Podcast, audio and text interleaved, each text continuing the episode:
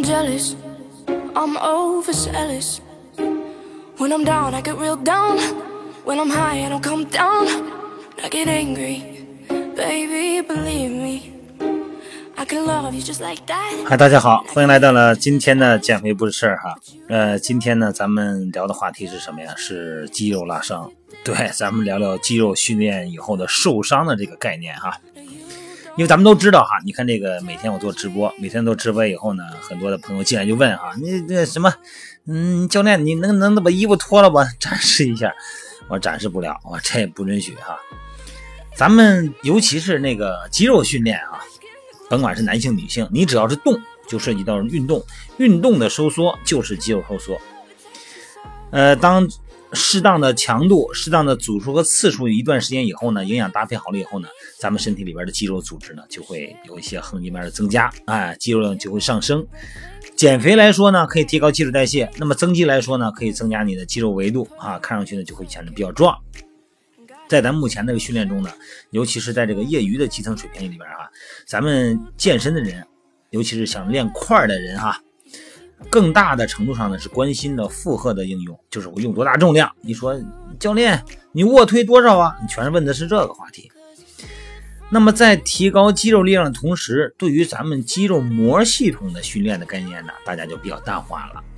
哎，这样的话呢，让这个肌肉的各结构成分之间，在它的机构上啊，机能上会出现什么呀？不协调发展，最终呢，就会导致咱们健身人群的肌肉拉伤的风险会越来越高。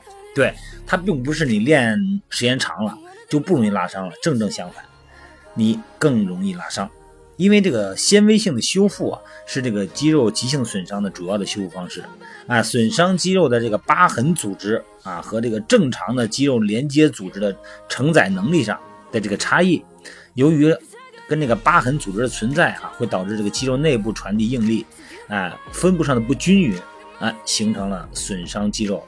功能恢复上面的缺陷，也就是说呢，你很难恢复的很难达到原始状态。那么这个呢是肌肉损伤高频次啊，呃不断复发的重要原因。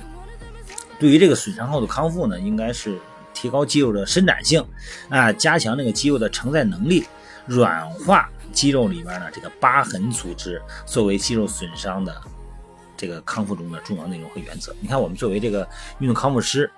对于一些这个手感上啊，触到的一些手感上的一些结节啊、扳机点，包括一些经常训练的、经常健身的人呢，出现的这种肌肉里边的很僵硬哈、挛缩啊，还有一些粘连那种感觉，要做大量的这种手法的康复。这一点是非常重要的。那么咱们作为自己来说呢，我们怎么做自我修复呢？首先呢，一定要介绍就是这个肌肉的拉伸非常非常重要哈。一个是拉长，一个呢是用泡沫轴去滚啊。这简单来说这么好描述哈。还有一个呢就是用手来去啊松解我们的表皮筋膜。运动的这个协调性啊，主要是表现在这个肌肉内部纤维的动员啊，让他们都动起来，然后肌肉群之间的协同。哎，以及呢，精准的神经控制，呃，肌肉的这个伸展性和弹性，这个是肌肉协调工作的最重要的一个内容因素哈。肌肉的疲劳呢，就是导致咱们肌肉僵硬啊，呃，肌肉协调功能紊乱的主要原因。你看，咱们从肌肉这个收缩的力量上啊，这个特征上来分析哈，你看这个肌肉最大的收缩力发生在肌肉的离心收缩这个阶段。向心和离心这个道理，咱们还用解释一下不？啊，我们是假想的肌肉，呃，肌丝之间的相互滑动啊，相对滑动完成的肌肉收缩。那么相互相对滑动呢，就向里收缩了。那么背对着滑动呢，就是向外收缩。向外收缩呢，两个肌丝向外收缩哈，两组肌丝，粗肌丝、细肌丝。那么这样就叫离心收缩。这个离心收缩呢，就是等于是肌肉变长了，变薄了。向心收缩呢，肌肉变短了，变厚了。离心收缩的时候啊，这个时候肌肉的这个，嗯，就是肌肉力学这个特点来说呢，这个肌肉拉伤呢，它实际上呢是，哎，容易发生于离心收缩这个阶段。离心收缩工作呢，确实容易产生这个肌肉纤维的那个怎么说呀，损伤嘛或病变嘛。但是运动性的肌损伤。哎，和这肌肉拉伤呢，在这个实质上来说呢，还是有着很大区别的。所以说，运动中的肌肉拉伤容易发生在这个肌肉的离心收缩期，还是这个只是理论分析和判断哈，并没有足够的实践依据。但是这种分析呢，已经被很多人都接受了。离心收缩运动中呢，这个肌肉被动拉长，这个肌肉里边呢，呃，积聚了大量的弹性能量哈，这个能量呢，再一次利用。那么导致呢肌肉收缩力量的加大，而且呢超出肌肉的承载能力，这是一个因素。那么第二个呢，就是在相同的运动强度下啊，离心收缩的能量消耗耗氧量它低于向心收缩的耗氧量。那么随着运动强度的增加，离心收缩的耗氧量呢增加的速率呢明显低于向心收缩。那这个肌肉的损这个损氧量，哎和这个参与的这个肌纤维的数量有一定的关系。根据这个肌肉向心和离心收缩的。氧耗判断呢，肌肉的离心收缩中，这个肌纤维的激活数量呢，它是少于向心收缩的。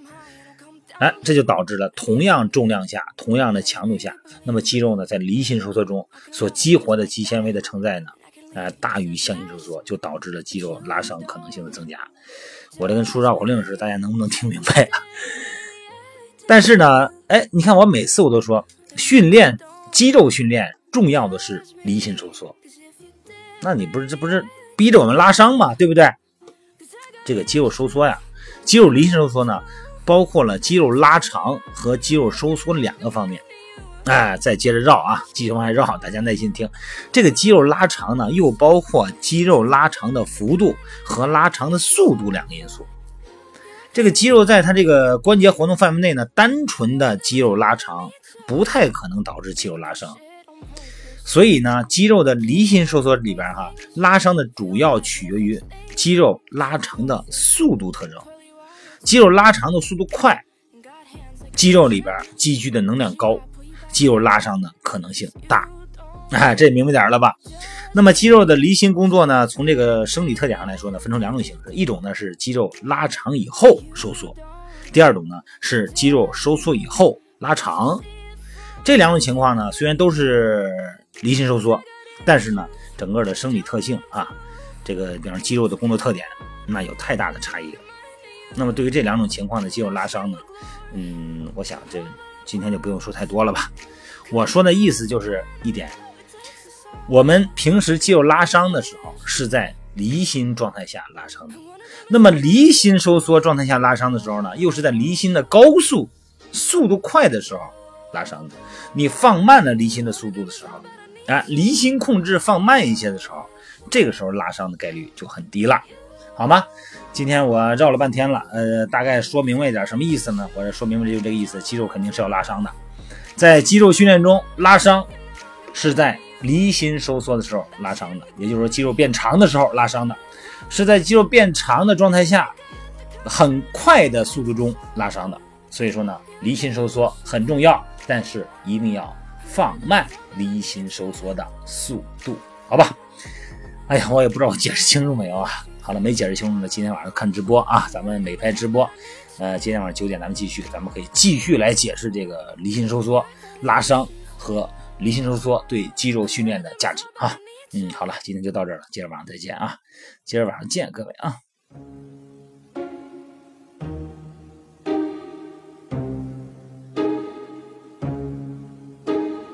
I'm jealous, I'm overzealous. When I'm down, I get real down.